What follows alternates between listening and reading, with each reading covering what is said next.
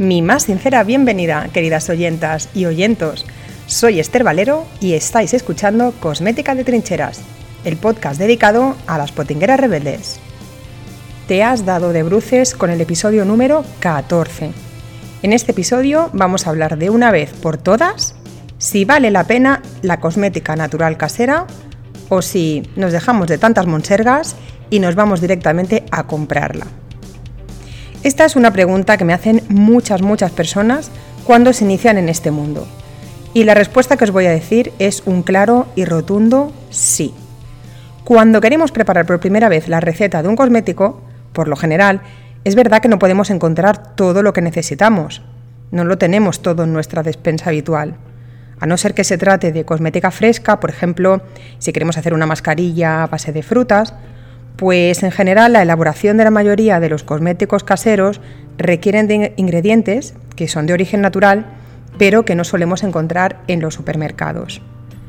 Son insumos que están a la venta en tiendas normalmente especializadas en cosmética natural, la mayoría de ellas online, que venden cantidades que bien superan la preparación de un solo cosmético. Por ejemplo, si lo que queremos es prepararnos un champú sólido, para el que vamos a necesitar 60 gramos de, SCI, por ejemplo, pues no vamos a poder adquirir solamente 60 gramos, porque el envase mínimo que nos va a vender este proveedor va a ser de 100 o 250 gramos. Por otro lado, también hay que estudiar muy bien los gastos de envío. Intentemos comprar siempre el máximo posible de los ingredientes en un único proveedor, para así ahorrarnos el transporte, que muchas veces el transporte bien supera el precio del pedido que estamos haciendo. Además, que no se nos vaya de la cabeza que aquí de lo que se trata es de ahorrar dinerete, pero también de ser conscientes de que la compra online pues implica un cierto impacto medioambiental.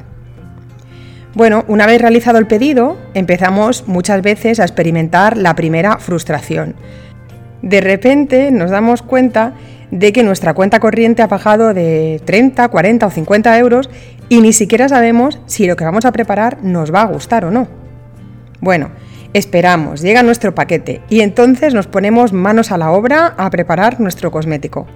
Entonces nos damos cuenta de que quizás requiera un envase y queremos hacerlo bien chulo, entonces nos vamos al bazar chino de turno y nos compramos el tarro más bonito y más caro que vemos. Porque claro, ya que nos ponemos a hacerlo, bien merece la pena nuestra crema o nuestro champú o lo que sea que estemos preparando.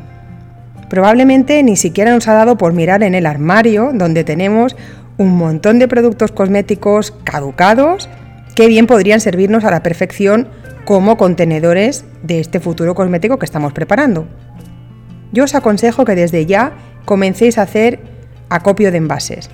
Si comenzáis a correr la voz de que os habéis metido en este mundillo, ya veréis como las personas de vuestro alrededor estarán encantadas de traeros contenedores vacíos y seguramente lo harán pensando pillinas de ellas que a lo mejor les cae el contenedor lleno de vuelta. Yo los acumulo por decenas. Cuando os queréis dar cuenta, ya tendréis preparada una crema hidratante con súper buenos resultados. Pero entonces pensaréis que todo el gasto probablemente no compense. Error. Os han sobrado materiales que podréis guardar. La mayoría de ellos se os van a conservar durante largos periodos de tiempo sin problema Además, si no tenéis pensado hacer más, más cremas o más de lo que estáis haciendo en unos cuantos meses, pues siempre los podéis congelar. Sí, sí, los podéis congelar. Yo solía emocionarme, sobre todo al principio, y preparaba el mismo producto para, para mis amigas y mis amigos, y así también tenía diferentes opiniones sobre el mismo, y me hacía una idea de si gustaba, si no gustaba, y de si quería repetirlo o no, o mejorarlo. Realmente cuando echamos cuentas del coste de un producto de, alta calidad, como los que solemos preparar en casa, nos animamos mucho más a seguir en el mundo del, del potingueo. Un consejo que suelo dar, porque me lo aplico también a mí misma, es que cuando comencéis a elaborar cosméticos, os invito a que paralelamente en la tabla de formulación que estéis utilizando, anotéis también el coste de la materia prima, de las materias primas que estáis necesitando para esa receta en concreto. Tampoco se trata de apuntar lo que te cuesta el paquete de 100 gramos. Más bien intenta hacer una regla de tres para determinar cuánto te cuestan, por ejemplo, pues yo qué sé, los 23 gramos que vas a necesitar para hacer esa preparación. Así al final vas a tener un coste real del producto en concreto. Bueno, yo a estas alturas aún sigo alucinando cuando veo que un champú sólido de 100 gramos, que ni siquiera eso, de 40 o 50 que hay en las tiendas, pues a mí prepararlo me cuesta no más de 2 euros o 2 euros y medio, depende de los activos y de los ingredientes que incorpore. Por ejemplo, una crema hidratante eh, con ingredientes naturales, de primera calidad, no me va a resultar más cara de 2 euros. Podéis hacer incluso desodorantes por menos, alucinad, de 20 céntimos. Pastas dentales ecológicas por un euro. Y bueno, menos, no menos que decir del maquillaje, sale realmente barato. Otras personas me dirán que, bueno, que también pueden encontrar un champú líquido en el supermercado por ese precio, hablando siempre de un champú líquido convencional, que no sea ni bio ni con ingredientes naturales. Y que claro, por este precio tan módico al que se vende, pues quizás no vale la pena todo el tiempo invertido en prepararnos el nuestro propio. Entonces tendríamos que preguntarnos, ¿tiene la misma calidad un champú comercial que nuestro cosmético natural? Y aquí me atrevo a afirmar un rotundo no. No en absoluto. Mm, no me canso de decir que cuando probéis la cosmética natural, mm, alucinaréis, si no lo habéis hecho ya. Supera con creces los resultados de un cosmético convencional. Es una calidad muy superior. Podéis controlar todas las materias primas que añadís comprarlas de primerísima calidad y sí que es cierto que al principio van a requerir pues una inversión quizás más alta porque necesitaréis comprar una cantidad un poco superior, como os he dicho antes, que para el, el cosmético final que vais a preparar. Y aquí también está la decisión particular de cada una de nosotras de apostar por el uso de ingredientes naturales y respetuosos con el medio ambiente frente a otro tipo de productos que utilizan ingredientes sintéticos que a largo plazo o a medio plazo pueden ser irritantes para nuestra piel y también son productos muy contaminantes para el medio ambiente. Desgraciadamente, la cosmética natural no está al alcance de todos los bolsillos.